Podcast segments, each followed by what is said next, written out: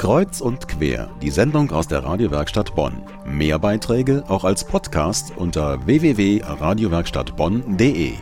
Das war schon eine coole Aktion. Stapelweise Bibeln einkaufen und zum Hammerpreis wieder verkaufen für 1,50 Euro. Dank dem Sponsor Aldi, der ja sonst nicht so richtig was mit Bibeln zu tun hat.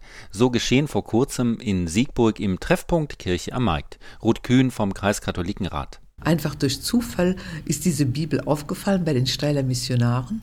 Die ist mir so ins Auge gesprungen, als ich da war. Erst habe ich es nur mit fünf versucht. Am nächsten Tag musste ich schon wieder da sein. Und dann hatten wir an einem Tag mal 35 Bibeln verkauft. Das ist ja schon ein Ereignis. Insgesamt gingen bis zu Neujahr über 160 Stück über den Tisch.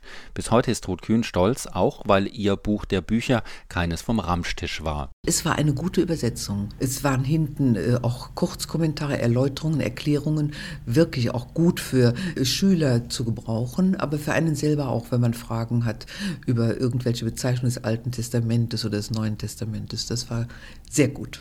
Aber das Verkaufen ist nicht die Hauptarbeit im Treffpunkt. Das Wichtigste für die Ehrenamtlichen dort Zuhören und Dasein für Gespräche. Das Motto: Wir haben für sie Zeit. Monika Lasker vom Pfarrgemeinderat über die Besucher. Wir helfen ihnen zunächst einmal durch das Reden dürfen.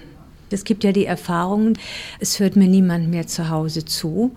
Ich habe da niemanden, der mich auffängt oder der auch die Geduld aufbringt, mich ausreden zu lassen. Für seine Arbeit bekam der Treffpunkt, ein Angebot des Kreiskatholikenrates, vor einer Woche den Anton-Rösen-Preis des Diözesanrats. Die Begründung, so Ralf Forsbach, der Vorstand des Diözesanrats letzte Woche, die Laien hätten die Kirche in der Öffentlichkeit präsenter gemacht im Rhein-Sieg-Kreis. Zu finden ist der Treffpunkt im ältesten Profanbau Siegburgs, dem Haus zum Winter. Jeden Wochentag ab 11 Uhr vormittags ist jemand da